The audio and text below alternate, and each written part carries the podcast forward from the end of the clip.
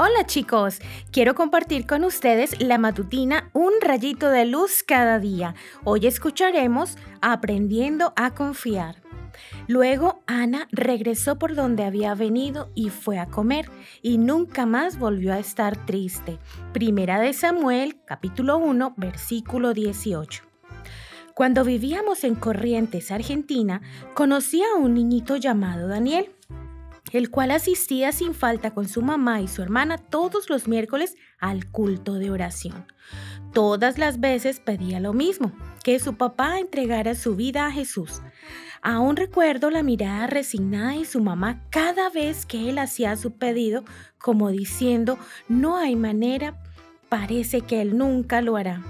Pero Danielito sabía que el Señor contestaría su oración.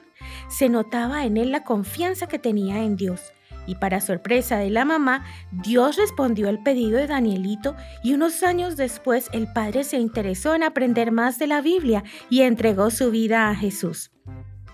¿Qué actitud tienes cuando pides algo en oración? ¿Te levantas tranquilo luego de hacer tu pedido a Dios confiando en que te contestará? Repasemos la historia de Ana, una mujer angustiada por no poder tener un bebé. En la época en la que Ana vivía, tener hijos era el orgullo de una mujer, su corona de gloria, y mientras más hijos tenía, más honrada era en la sociedad. Y no solo Ana no tenía esa honra, sino que además se sumaba que la otra esposa de Elcana se burlaba y la menospreciaba por eso. Esto se convirtió para ella en una carga demasiado pesada de llevar. Fue así, con esa carga en el corazón, que Ana se dirigió al templo a orar a Dios.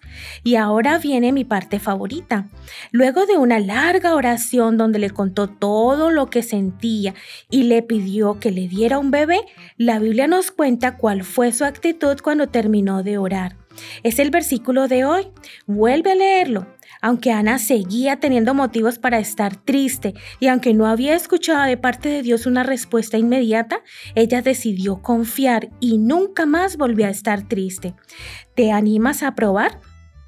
¿Hay algo que te hace estar ansioso o triste? Cuéntale a Dios cómo te sientes y pídele aquel deseo que tienes en tu corazón. Luego de rogarle que se haga su voluntad, haz como Ana. Alegra tu ánimo como si ya te hubiera dado lo que le pediste. Eso es tener fe. Que tengas un hermoso día.